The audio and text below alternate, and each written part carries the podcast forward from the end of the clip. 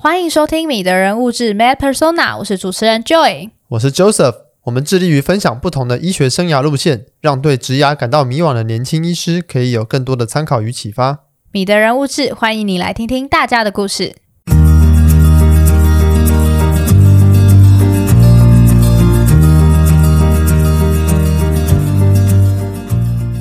这期来宾刘玉轩医师毕业于长庚大学。在基隆长庚医院完成大肠直肠外科训练，现在为基隆长庚直肛科主治医师。直肛科和其他外科次专科有什么属性上的不同？从医学中心到基层诊所又有什么样不同的业务取向呢？而新进的外科主治医师会面临什么样的挑战？没有知名度的时候，要如何开拓自己的市场呢？让我们欢迎刘宇轩医师。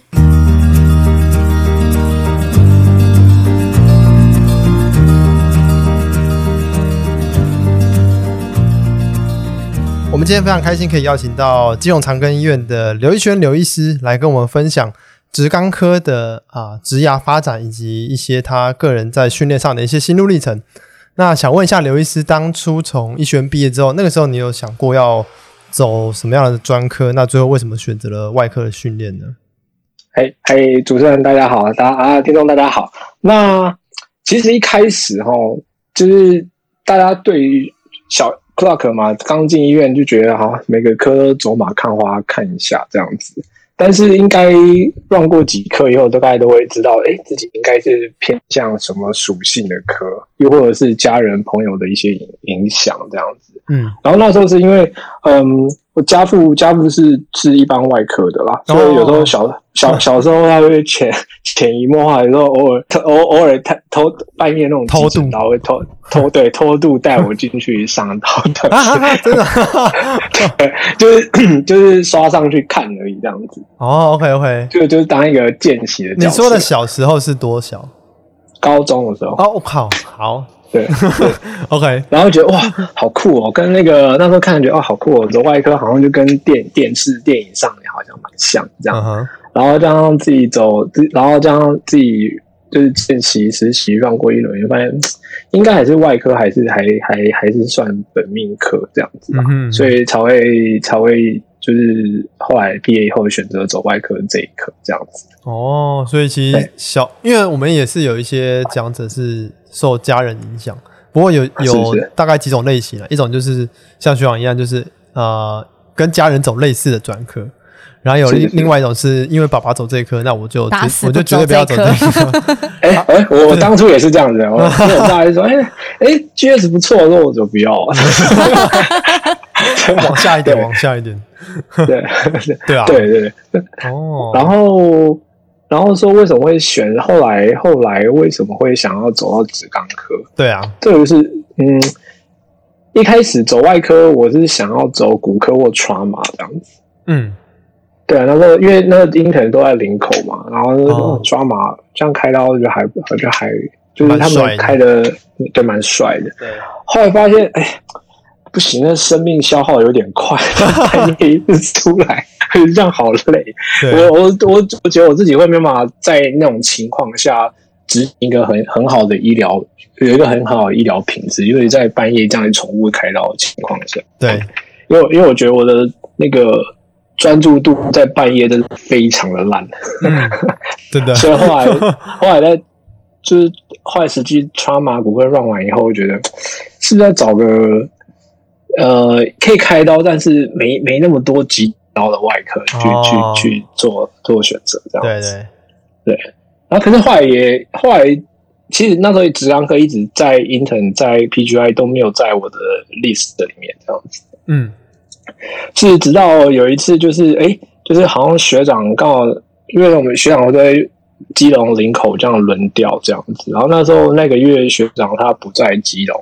就只剩我一个小小 PGY 还是小 R 是吧？那时候还没选科，嗯，然后就就被叫上去啊。那时候你要旁边看，用看，比在往外科用看的跟用做的不太一样。后后来被叫上去实际做的，诶、欸、还蛮好玩的，而且蛮我觉得相较相相相对单纯啊。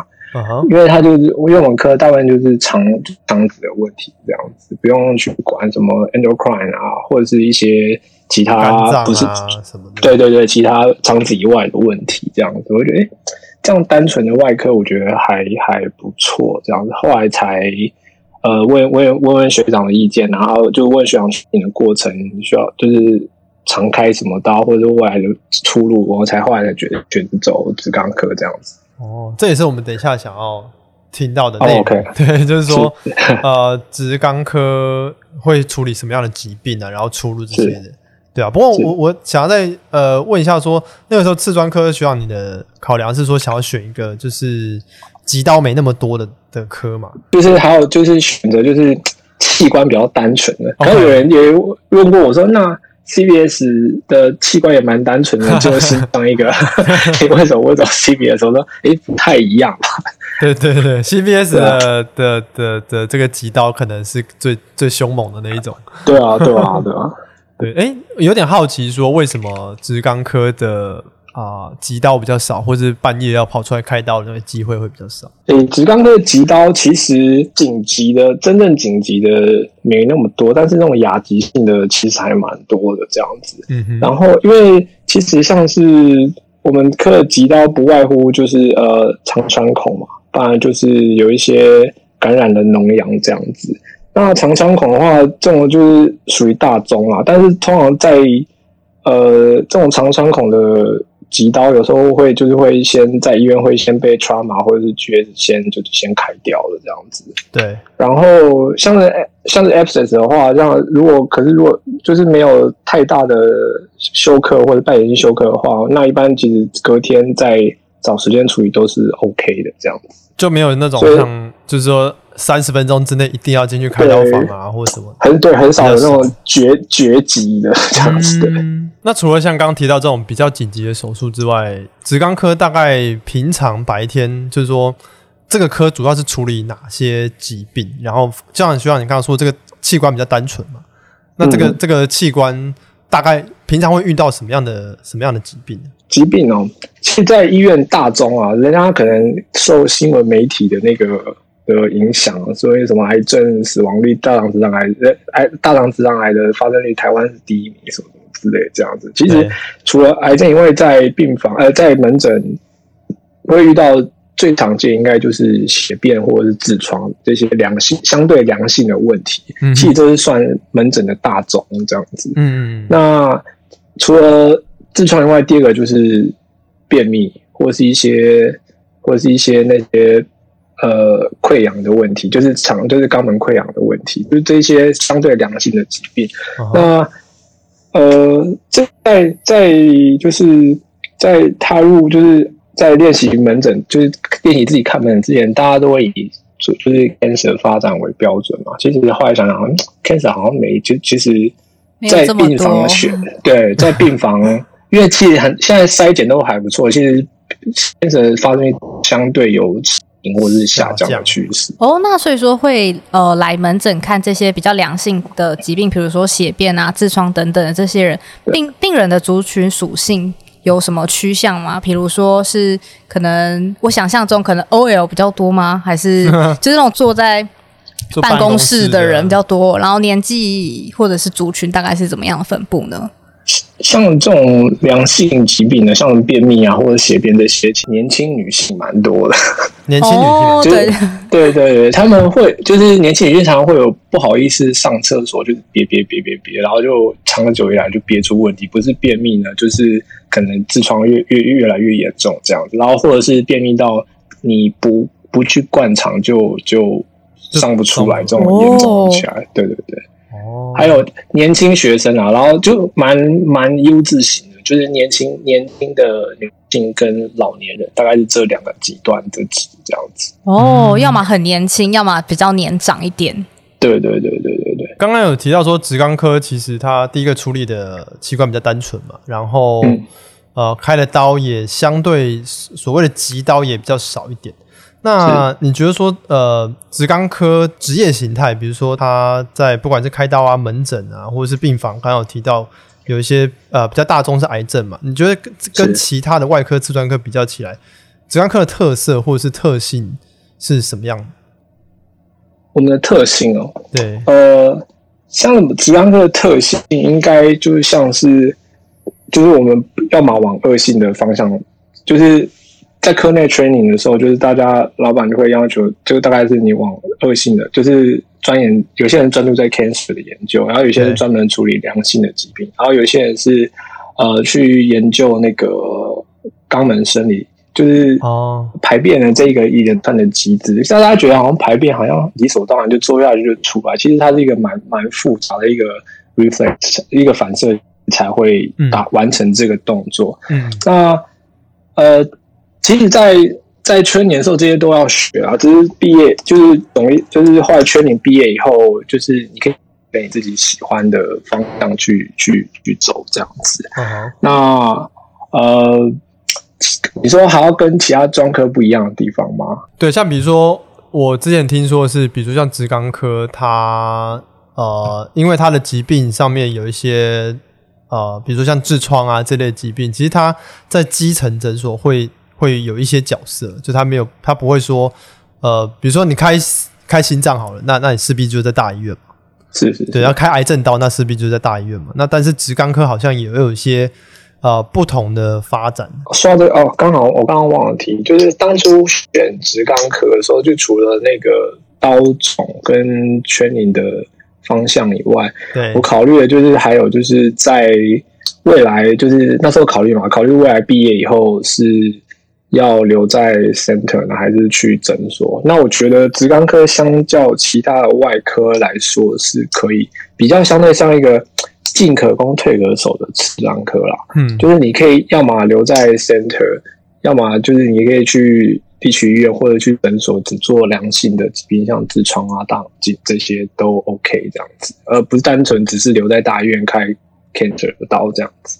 哦，哎，所以这个我们也是蛮好奇的，就是说，直肛科在不同层级的医疗院所，从医学中心一路到区医院、地区医院的，甚至到基层，是不是有一些不同的角色可以去发挥？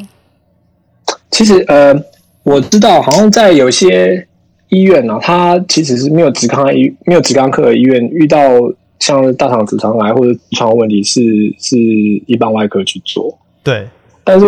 我觉得在经过职肛科这个完整以后，如果你有去不同的层级的医院去执行医疗业务的话，嗯，我觉得我们做相关方面的问题的精细度跟那个精美度是应该是比没有完整这个 training 的职肛科应该来的更好一点。那当然，这个你说一个医院没有职肛科，好像也也是 OK 嘛，因为 GS 都可以代替你。但是我觉得就是看。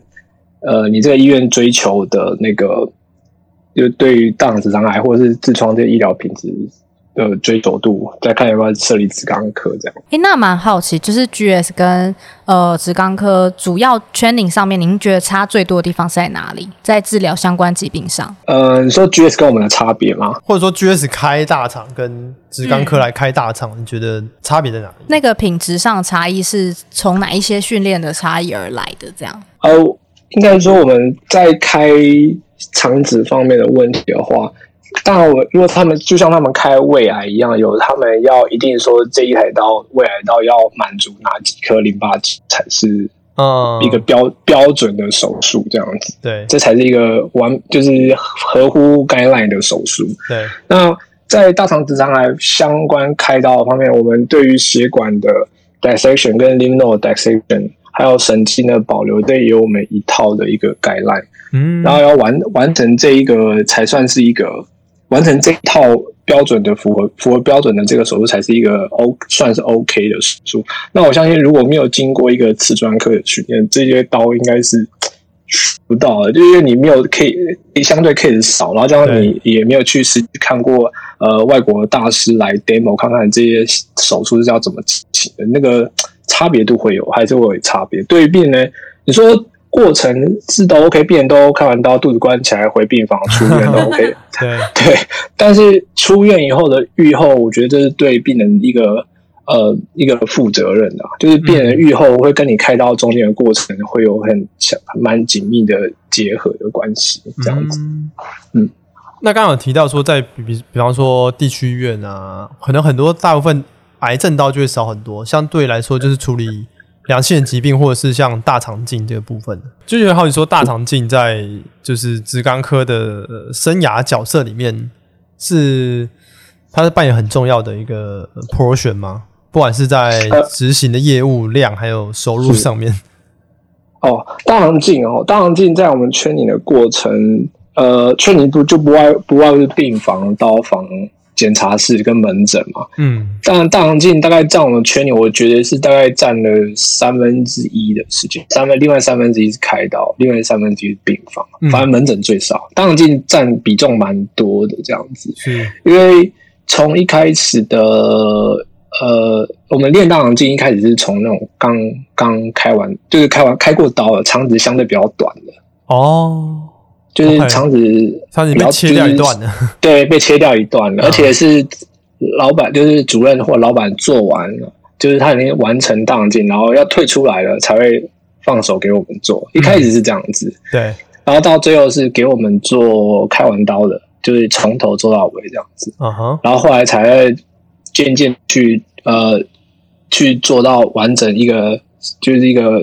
可能是来健检，或是因为血便来做一个完整筛检的病人这样子。嗯，那大肠镜其实我觉得蛮重要的，就是它重要。我们专科对我蛮重要的点，是因为它除了可以筛检出一些的病人以外，那呃，他我们跟别科像肠胃内科，他也会做大肠镜。那比如说，哎、欸，那那为什么不找他们做就好？我觉得差别差别就在于遇到一些比较棘手，像是比较大的息肉。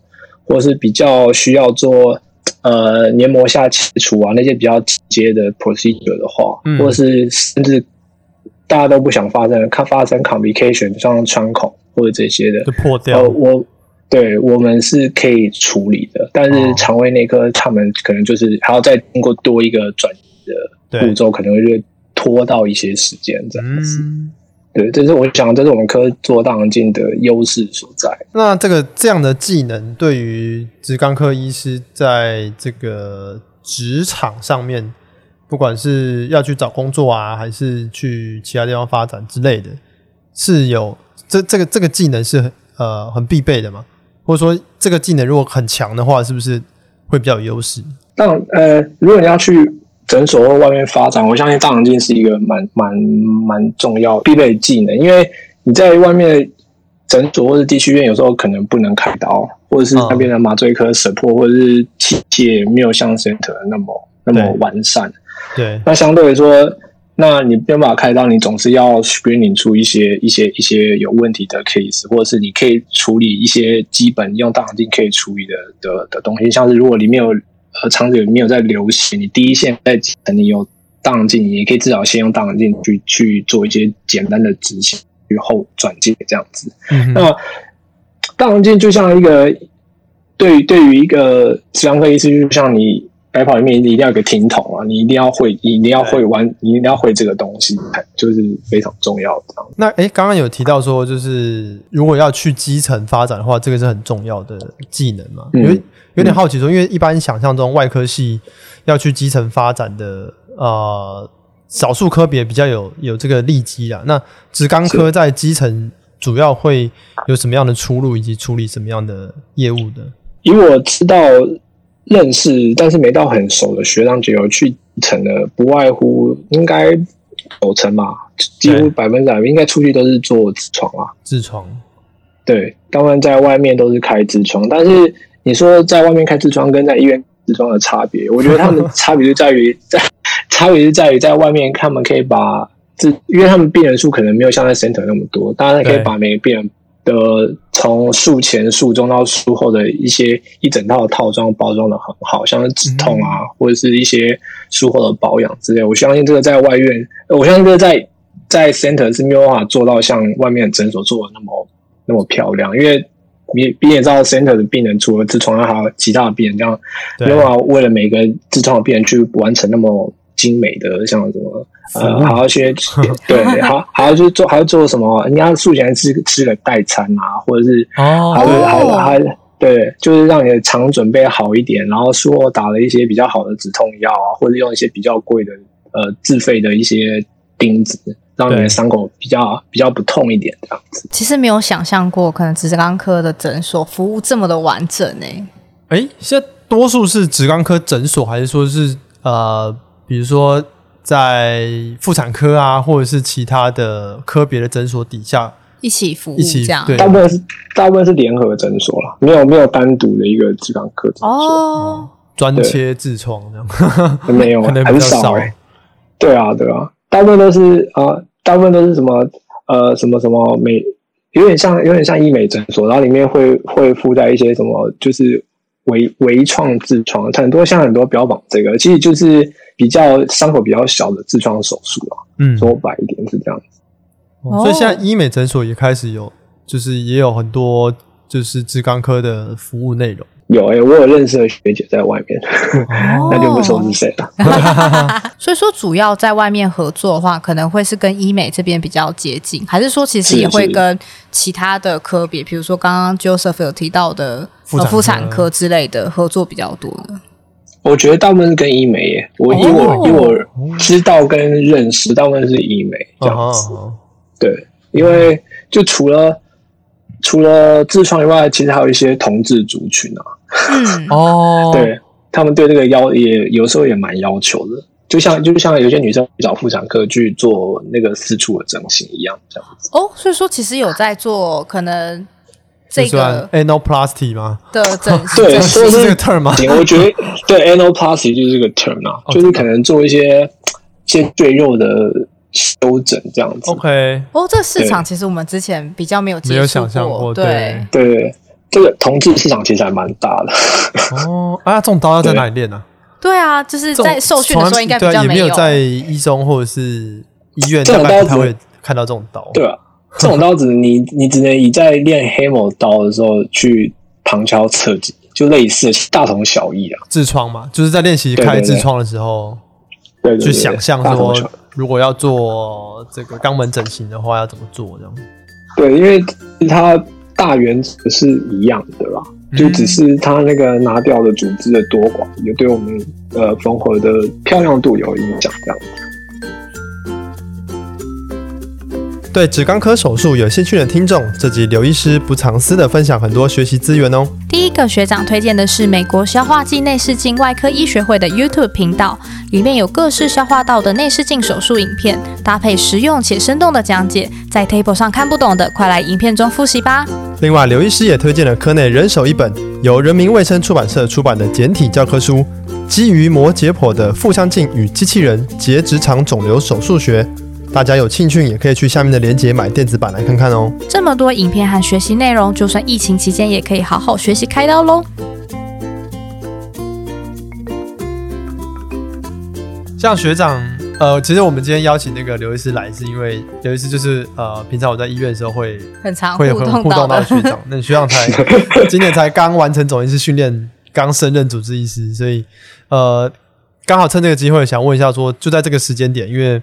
刚好是身份转换，然后要进入职涯，真的啊、呃，要开始进入一个完全不一样的阶段，然后要发展自己医学道路的，不知道算起头吗？其实就是一个阶段性的开始了。那在这个时间点上，学长，你觉得呃，你对自己目前生涯的发展的重点，完成了这个直肛科训练之后，你的有什么样的一个大致上的规划呢？是是，像。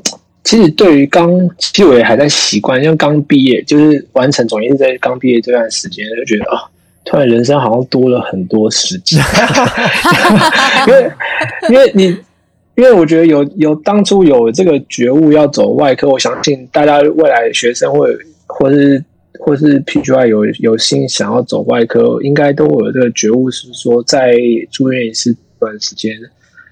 很少可以有私人的时间啊，就周末你到你还没进专科之前可能还好，但是到进专科的时候，可能周末可能顶多剩个礼拜天的下午这样子。然后如果那就那个周末有值班，基本上那周日就是毁掉了。对，那呃对，而且加上呃长庚的直肛科要要 training 六年呐、啊，然后其他专、哦、对其他其他的医院好像我记得是五年而已这样子。哦，那。就等于是你六年里面大概有四五年都大概就是呃医院家里医院家里这样子，对对。那突然总医师毕业以后，你觉得哦，诶、欸、诶，今天好像要赶快去跟老板查房或者什么事情，可是到医院发现诶、欸，没有人要理我了，对，然后到医院发现，哎，好像多了很多时间可以去想一想自己想做什么。嗯，那老板当然毕业之前，老板也会问我们说，你未来想要走什么方向啊？对。然后像是比如说 cancer，或是像我刚刚讲的那些良性的疾病的发展的问题。那这我自己也还在摸索，因为我也不知道未来我自己的病人群会是比较偏哪一些方向。但现在是现在是有有病人就收。但我想说，像未来未未来如果大家完成总医师训练刚升央 V 这段时间很闲的话，有些老师会建议你去念一些 PhD 啊，或者去拿一些拿一些去念一些博士的东西。但是我觉得我对我自己我自己对那个的。没那么没那么重，我是想去学看别的外国人的开刀，我我是对开刀这个还蛮有兴趣的。嗯，但是说对于对于写研究什么，我我我就还好。对啊，像像如果日本人会来 demo，或者要可以去日本的 center，或者他们的他们有那个癌症中心啊，可以去学他们专门的癌症的刀花。如果有名额的话，可能会就会跟可以跟会跟我老板去去去。这个机会，这样。日本在这个领域是世界上比较比较前面的嘛？前面的，他们比较龟毛一点，应该这样讲。对，他们对癌症的那些手术的那些 guideline，我觉得定的，我觉得还蛮适合亚洲人的，因为毕竟国外的一些一些定出来的一些准则，其实在亚洲亚洲人身上不不那么的通用，在有些手术上这样。那希望你现在一个。一一天在医院大概，如果不是开刀日换，都待大概待多久啊？我大概哦，对了，说到这个，像像我们那时候刚升 V 的第一个礼拜，第一天啊，第一天好了，就一八月转换的第一天，因为平常平常平常早上如果要跟老板唱完，大概五点半六点就要起来了，然后六点半要到医院去先把病人看完。对，然后那一天 V 生 V 第一天，我大概六点。六点五分就起来了，这样，然后就，嗯，好像太早了。对，我起来干嘛？对，但然后然后就早也能找到医院，然后然后穿很正式，对，很菜。因为平常都是这个 T 恤，就是邋遢出门，反正到医院要换那个换那个工作服，对，就这样，对啊，反正像都穿很正式，大概大概就大概六点四十，六点五十七点整到医院，然后哎到那边。啊，那我去对面买个早餐好了，就是 就是在那边发呆没事这样子，然后不然就是去去学长学长的刀房里面拉比赛这样子，就是大找大家聊天，就这样过去了这样。对，原来是可以好好吃早餐，对，原来是可以过得这么舒适的。对，就是哎，终于有自己哎，好多想可以做我自己想做的事情这样子。嗯那我觉得这个阶段其实也是对于整个外科生涯要怎么去发展很好的一个啊、呃、开始思考的契机。不然以前总医师以前或者是阿三阿四没有时间去想这个，对，大概就是每天在做临床的业务就就够忙了。对啊，像阿三阿四顾 ICU 以后 fix 上课最忙的时候回家想说，你就你就主要在想当天我们要出什么包，或者隔天。隔天的刀，你要去想一想要做什么，或者是没有什么还没有准备到，就每天就烦恼这个就好了，这样。对，在学长你这个即将完成第一个月主治医师的 的，的这个阶段，你觉得以你观察，比如说呃前几年的学长姐，或者是跟你同期的年轻的外科主治医师，嗯、你你觉得在起步的阶段最困难的挑战是什么？哦，我想应该大家应该异口同声，应该都是第一个就是没病人吧，因为对，因为你一个年轻 Young V，你不管是在你的那个学呃学历啊，呃不是学历，那个经历经经历上面跟那个病人跟那个知名度，应该都没有比你科里面的老板或学长姐来多。那像而且何况是你科里的老板或者是主任，可能在。在地已经生根经营了好几年，好几十年了。对，变然后然后当然这个 local 的的的口碑，居民对的口碑，他们就会一传十，十传百。大家说，哎，去哪个医院就是啊，就是找那个医师就对，没有那个不用想别人这样子。对，就是那个意思。那病人就是说，哎，那那你这样没有病人，你的条没有病人，你当然就比较现实一点，就是没有收入嘛。因为主主治医师就是没有像住院医师的。住院医师固定收入，对对对对对对。那我相信病人应该是对大家一个最最深刻的的一个困难的地方。嗯，那那我遇到了很多，就是他可能头头几年，呃，头头半年吧，半年到一年都可能病人数都零个啊，一个两个，就是个位数这样子。说门诊吗？呃，门对门诊跟病房的病人大概都个位数这样子，对。可能要这样沉淀好几年，四五年以上才会慢慢有慢慢有起色，这样子。那这样生计怎么办？去打工吧，没有啦，去那个，因为因为因为我不知道其他医院啊，因为我们在我们医院，我们可以去就值那个呃急诊的 trauma 班，就是多多少少加减加补贴一下，对。对对对对，就是就是用生命换取换取换取报酬，对对对，还是在做跟住院医生差不多的事情。哦，哎，那那就是在这个层级的这段时间里面，大家都会怎么样努力的去增加自己的病人的数量呢？第一个就是我们我们对我们的病人病人来源最大宗就是从急诊来的啦。嗯。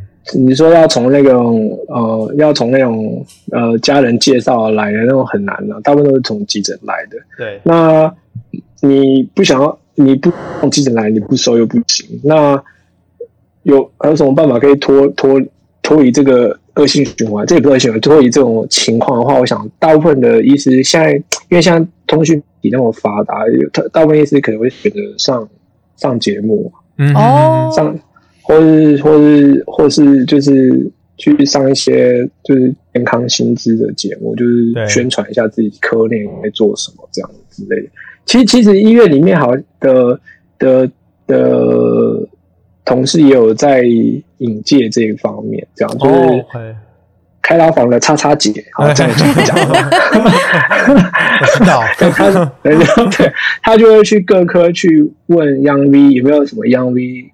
可以出来上节目，说去那个去宣传自己科内的东西，这样子。哦，我想这是一个还，我想这应该是还蛮好开拓第二个病人来源的一个一个一个方向。这样，嗯嗯，对，因为我觉得现在的，我觉得其实电视对于呃一部分的群众来讲，还是很电视上的曝光，其实还是可以很明确的增加医师的这个。在至少在民众间的口碑这样，你你那个媒媒体媒体的宣传会比你在那个整间苦口婆心的讲的效果好太多了。是，嗯，对。那学长会有考虑，或者是说学长的前辈们会考虑说要自己做自媒体吗？还是说其实大部分都是靠传统媒体去做这个就是知名度的扩散？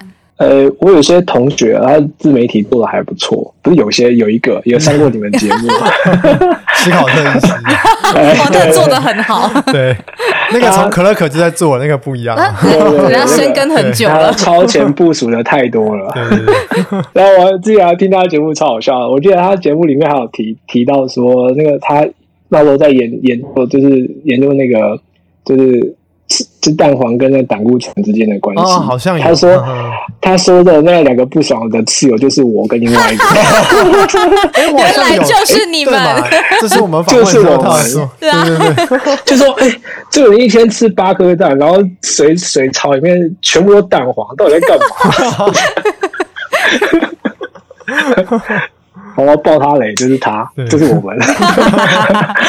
对对啊，因为呃，而像史考特也是的确透过这个很大的网络声量，其实对于他的职业发展，其实也是有很正面的影响。对，可是我觉得，我不知道，我不知道外科系，可能外科系以外的医师比较，嗯，比较有时间去去经营这些。像我觉得，像我觉得 Joseph 就很厉害，他有时间可以去做这些。像我下班，比如说上一整天到回来，我就我只想。在沙发上软烂一天这样子，没有，他也快要没有时间了。对对，要进科，在一年吧，在一年多吧，对对，还还在几个月，对对，在在两个月就要就要不见了。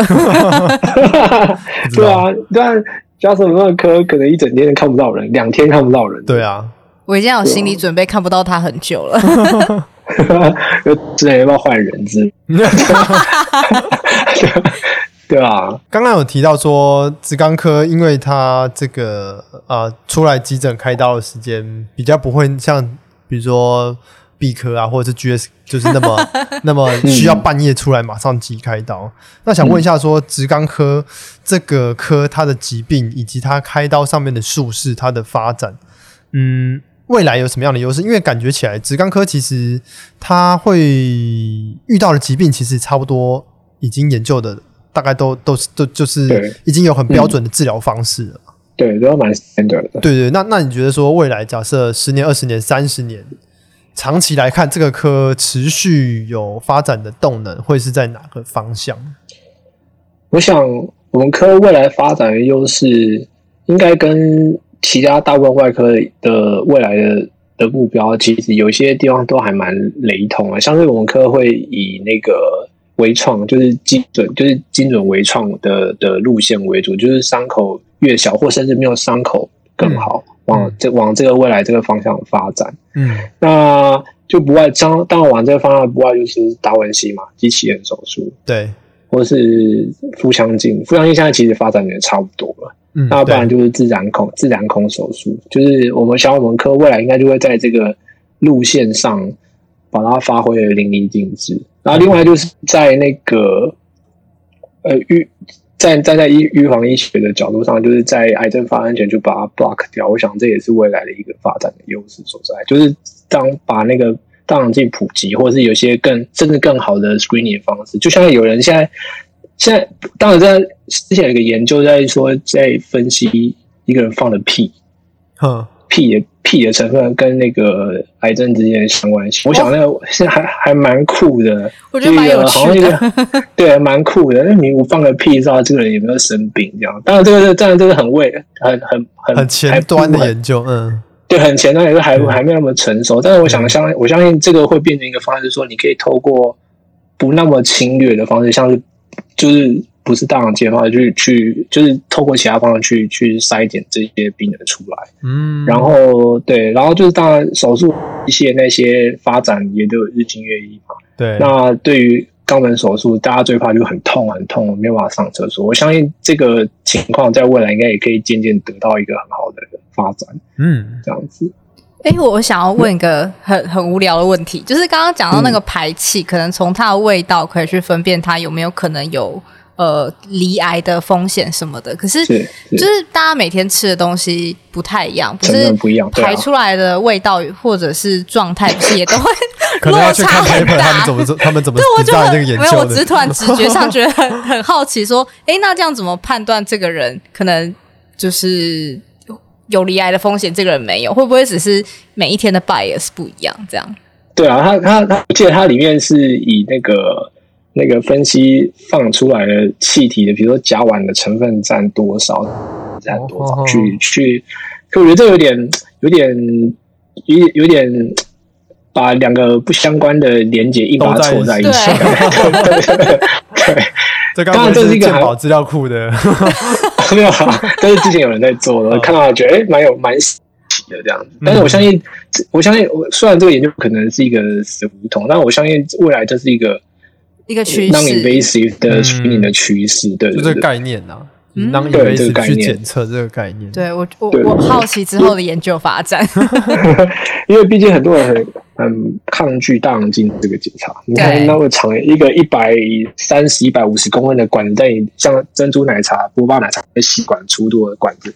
屁股这样搓来搓去，很多人会很抗拒这个。哦，对对对。到访问的尾声，我想要问一下学长，你觉得哪一种类型的人适合走职钢科？你觉得可能会有什么样的人格特质啊，或者是说，嗯，嗯，感觉或形态是很适合走这个科别的？有人觉得怕，应该不是怕，应该是怕抗拒走职钢科。大家觉得这是下水道科，所谓下水道科就是职钢科跟泌尿科嘛，你就每天在粪水、屎水跟对里面里面里面生活。但是如果以你，当然第一个你会排斥这种这种这种会接触到这种排泄物，当然可能就就不适合走这一科。嗯，但是我相信，像我但是我觉得，对，有些人就喜欢这个味道，或者喜欢去摸到的，欸、就是不不喜欢去摸到那个触感的东西。哦、就就就，纵使你是隔着手套去摸的，或者是会抗拒你把手指放到别人的的的的肛门里面，你会觉得、啊、这种感觉好奇怪，我不喜欢这种 感觉。对对，像像这样可能就可能如果走外跟，可能就别别的不同的选择啦。嗯，那。那如果想要走，你说想要走，试着走，你说什么人适合走我们直肛科，是不是？对，刚刚前面一点问，像我觉得像是你，就像我刚刚一开始讲，就是你觉得，我觉得大部分想走我课的，就是目标就是想要专一一点，在腹部手术就好的的的医师啊，嗯、的，就是啊，大部分就是腹部手术，而且就相对不是没有动到其他器官，就是下消化道部分，对。就是长长大长期我们都可以独立。像你想要专注在某一个一个疾病的方向的话，我觉得我们科室还蛮适合这样子。嗯，听起来就是它的面对的器官相对比较单纯一点啊，疾病的类型也没有到 variation 非常的大，所以可以比较专注的去处理某种疾病这样。对，我是蛮喜欢这种感觉，就是你就要把一种一种 cancer 的学好，对，这样就就 OK 了。像 GS，你不止要学 pancreatic cancer，你要 endocrine，那那个 thyroid 那个甲状腺的 cancer 或 breast cancer，你要，我觉得对我来说那个资讯量过大了，这样子。对，对，大概是这样子。嗯，可能会觉得这样有兴趣就会可以，然后可以克服克服摸到。呃，排泄物的的反感的话，应该走我们科还蛮适合的这样子。嗯，而且前面刚刚其实有提到说，其实也算是进可攻退可守。就是如果没有那么喜欢在比较 center 的地方服务的话，其实到基层也是还有蛮多发展空间的。刚刚也有提到，可能在医美啊，或者是呃一些族群上面，其实蛮需要这些相关的服务。嗯。那最后呢？虽然学长也是很年轻的医师的，不过 我们可以再给更年轻的医师，有没有给更年轻的一些啊听众，就是在这个选择职涯，或是专科，或者是说呃自己未来想发展的路线上面，你经过这样子住院医师的圈领之后，回头再看，你会希望给学弟妹一些什么样的建议呢？呃，我觉得要把自当然说这样很完美，但要把自己的兴趣跟临床做结合。但我想现在大部分的专科很难很难做到这样。嗯，就是比如说你可能运动，你可能就去去研究运动医学或运动营养这样这方面这个这个路线这样子。对，那那就看吧，就看从你见习到实习，每一阶段可能都会有不同的想法。但是我相信那个大目标的方向应该是不会改变，内内外妇儿科这个大目标是应该是不会改变的太大了。那就是每一科 run run 以后，看看哎，某个某些科可以跟自己去哎结合的还蛮好的，或者是跟你想要研究的东西结合的蛮好的，或者是跟你对于这一科的 procedure 你特别有有 sense 的话，你可以想想看，哎，这个科说不定还蛮适合我。我觉得每一科都尝试看看，嗯，但。大四大五的时候，我一度哎、欸，大四吧，有一度还想走内科，我那时候真疯了。走内科，走内科，对，那时候觉得哦，那时候因为去内科都看到哦，那个内科老师都很帅，对不对？教学滴滴很帅，哇 哇，好像大科好师一样。对对对对，我我是不是像那种医师呢？然后后来看不是。啊，对啊，就每科每个每个年级每个层级，你都有一个不同的想法或一个改变。然后去，然后到这样不断磨合个四五年、三四年，你总会有自己的想法，说未来你应该是想做什么科的。学长是什么时候发现自己可能不适合走 Doctor House 的路线？大概大概就是在用完内科，那时候我记得我呃，先第一第一个被我 rule out 是那个排除的是那个精神科。哦，完，这个真的是可以就可以，不行就不行的一个科。对，那那刚那去让精神科，我觉得哇，我在这边好像一个外人，这样，永远不能变 insider 的感觉。对对对对，就我不知道大家要要干干嘛，对对对对，就是有那种感觉。嗯，然后另外就是小儿科，然后去那边觉得哦。就在小小朋友面前也，也不知道自己该干嘛，大概是这个大方向嘛。后来后来，呃，大概在大大就是英腾英腾前那一段时间吧，我就觉得哦，外科应该就跟因为跟自己以前高中那时候被偷读进去的印象还蛮还蛮接近的，对，还蛮喜欢的，就哎，干好酷哦，这样然后去就就试试看吧，这样子哦。可能跟我觉得跟个性也蛮有关系的。你像可能比较外向的，会去去想走外科系。所以其实就是临场感蛮重要，就是呃，去每一科见习实习的时候，去感觉一下自己跟那有没有办法变成 insider，其实蛮对，蛮重要的一个概念。呃、对对对，没错，没错，没错。好，我们今天非常谢谢刘医师跟我们分享了呃 刚结束。总医师训练完，刚升任主治医师，非常呃宝贵的这个这个 fresh 的。对，超 fresh。对，是 是。感谢刘医师，谢谢，谢谢，不不不，谢谢谢谢大家，谢谢大家，好。如果你是用 Apple Podcast 收听的听众，请给米的人物志五颗星并留言。如果你是使用 Spotify、YouTube、SoundOn 或是其他 Podcast 平台，也请你分享米的人物志给你的朋友哟。欢迎各位朋友到米的人物志的 Facebook 或 IG 跟我们留言互动。我们的 Facebook 有比较完整的节目介绍 po 文，而如果你想要看看 Joey 跟 Joseph 在制作 Podcast 时的花絮，也可以来我们的 IG 逛逛哦。如果听众有任何回馈或是想法，或是你有特别想听到的医师、学长姐或特定的职涯路线，欢迎留言或是直接私讯粉丝专页都可以哦。希望跟你一起丰富米的人物志的内容，发掘更多人生的可能。